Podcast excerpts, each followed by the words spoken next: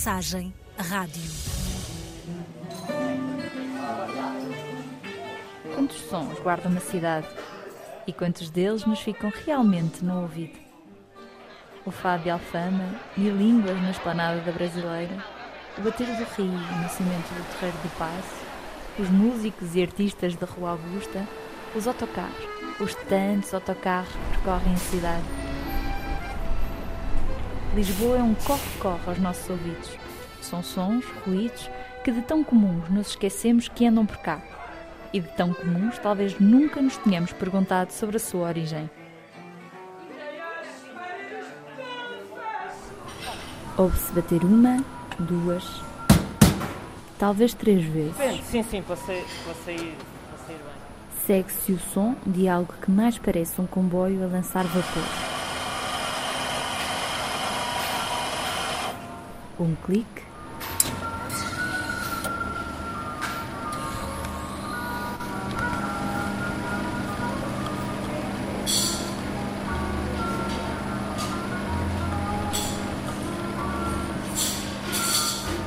E por fim, o encontro entre uma chávena e um pires. É assim que tradicionalmente se prepara um café e por isso é que o som nos é tão familiar, capaz de nos fazer adivinhar, mesmo de olhos vendados, que estamos à porta de onde eles se bebem.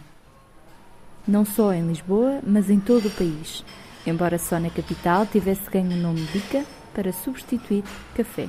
O nome nasceu dentro das quatro paredes da conhecida brasileira do Chiado e a sua origem ainda hoje levanta dúvidas. Há várias versões, uma versão mais popular do beba isto com açúcar, enfim, não tomando partido por nenhuma delas, provavelmente é mais crível que fosse a versão menos sexy mas, e mais sóbria, de que para sair mais quentinha ela era tirada diretamente da bica e escorrida diretamente da bica e não, do, não servida da, da jarra de café e por isso eh, nasce aí então a expressão bica que, isso é certo, nasceu dentro destas quatro paredes, a brasileira do Chiado e a partir daí então depois seguiu o hábito do café. Quem nos conta o início desta história é Tiago Quaresma, administrador do grupo que detém o Café Brasileira, precisamente onde nos encontramos. A questão é o que está por detrás deste som que é tão característico aos cafés. Pegou, como é que isto se chama? Isto é o manípulo do café. Ok, muito bem. Então, a Rosana pega nisso, ok? Tem que se bater para tirar as borras do café anterior, certo? Ah, muito bem. Para sair bem. E depois? Depois colocar no moinho.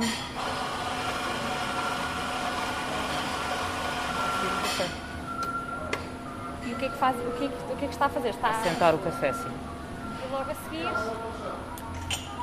Tirar os cafés. Muito bem. Pela porta da Brasileira avistamos imediatamente Rosana, que há 20 anos aguarda atrás deste balcão. Com 40, metade da sua vida foi passada neste café, a servir quer portugueses, quer estrangeiros. Não, já tinha tido alguns part-time em, em restauração, depois acabei por vir para aqui e fui ficando, pronto. Os anos deram-lhe a experiência e a receita para uma bica pelo menos perto da perfeição. Estavam-me a dizer, o moinho é o segredo para um bom café. É isso? É, é, um, é um deles, neste caso serão três: o moinho do café, a máquina do café e o próprio café. Tem que ser os três conjugados para sair um, um café de qualidade. Rosana trabalha atualmente naquele que foi o epicentro da história sobre a chegada do café a Portugal. Foi na Brasileira do Chiado, no coração da capital, que Adriano Teles, imigrante português no Brasil, fazendeiro de café, traz pela primeira vez o gosto deste grão tostado aos paladares portugueses. Ele regressa a Portugal em 1903 e abre primeiro no Porto, a Brasileira do Chiado é na verdade a segunda unidade da Brasileira em Portugal, abre primeiro no Porto uma unidade inicialmente para vender o café em pacotes, não para o servir, primeiro no Porto, depois em Lisboa, com, com em, em, mil- em 1905 abre em Lisboa, em novembro de 1905. E, e a intenção é criar uma embaixada para a promoção do café brasileiro na Europa. Tanto que ele abre Porto, Lisboa, chega a abrir Braga, que ainda existe, Coimbra, chega a abrir em Sevilha, chega a ir até a Espanha e depois as coisas não correm tão bem e, e acaba por retroceder nesse, nesse plano. Tiago Eh, Quaresma mas- lembra que Adriano Teles chegou com a intenção de criar uma embaixada para o café, através de um espaço físico onde vendia e dava a provar, apenas provar. mas não tardou a concluir que o que o povo queria era mesmo um espaço onde pudesse beber uma bica com tempo e a qualquer hora. Mais do que comprar café para as suas casas. O que se seguiu foi uma transformação na cultura de beber café na cidade e no país. À volta destas mesmas mesas, assim que a Brasileira do Chiado se transforma num café tal qual nós o conhecemos hoje, que à data pouco existia o conceito, mas depois nasce com a brasileira e com outros cafés semelhantes, mais ou menos da mesma época, nasce essa tendência, essa cultura do café e a cultura do café atravessa muito do que é a própria cultura europeia de todo o século XX e a brasileira é um dos grandes exemplos mesmo a nível europeu disso mesmo e à volta destas mesas passam então a reunir-se aqueles que viriam a ficar conhecidos como os maiores, alguns dos maiores nomes da cultura portuguesa do século XX. Falamos obviamente de, de, de Fernando Pessoa, falamos de Almada Negreiros, falamos de, de, de muitos desses ícones que desde a Beatriz Costa mais tarde, uma das poucas mulheres autorizadas a frequentar, a própria Amália, um, uns anos mais tarde ainda, e, e era conhecida aqui no café como alguém que dava algumas das melhores gorjetas. Eh, passaram por aqui alguns dos maiores ícones da nossa cultura popular e não só, eh, pelo espaço onde estamos, estamos no Chiado, estamos a poucos metros de, alguns, de algumas das, das, universidades mais importantes, de alguns dos museus mais importantes e tudo aconteceu por aqui. Os inquilinos nas mesas mudaram, entretanto. Um café já não é o centro de tertúlias da elite cultural, mas há hábitos que se permearam na história e nunca mais a abandonaram. Sim, eu diria que o princípio que os norteava do, do, do sentar à volta de uma mesa, à, à volta de uma chávena, como alguém dizia, isso nós continuamos a ter muito disso, eu acho. Acho que, especialmente nós portugueses, à volta da mesa, continuamos a decidir quase tudo e isso é muito bonito e muito interessante.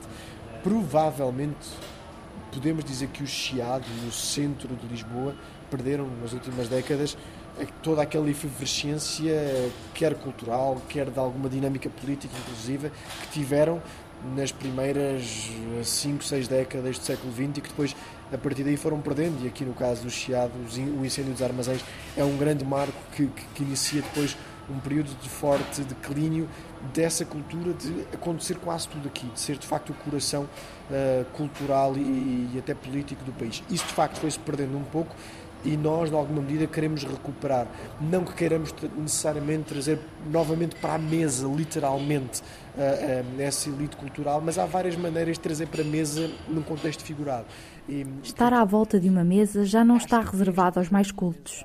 O hábito corre gerações, estratos sociais e o país inteiro. Já a cultura de café, eu diria que felizmente é algo que está que começou, que começou há 115 anos em espaços como a brasileira, não vou dizer que foi a brasileira que criou a cultura do café em Portugal, deu um, um forte contributo, provavelmente o maior de todos eles, mas secundada de, outro, de outros espaços que, que, que, também o fizeram, e essa cultura começa aqui, depois passa para todas as vilas deste país, o café central que existe em todo o lado e que ainda bem que existe, porque há, muito do país conta-se à volta dessas mesas, desde o, o o conteúdo do pequeno jornal local é também o que há no pequeno café local. E isso é muito bonito. As histórias de cada uma das localidades nascem nos seus cafés e, na, e naquilo que é, que é o ponto de encontro das suas comunidades. Isso, isso, isso é fantástico e o café em Portugal tem esse significado. Quando alguém fala em tomar café, nem sequer precisa de ser literalmente um café. Podem ser muitas outras coisas podem até nem ser nada. Falamos de nos reunir a uma mesa e isso é lindo e é algo que, que nós temos como poucos povos têm e isso é algo que devemos preservar, que se mantém, que devemos preservar.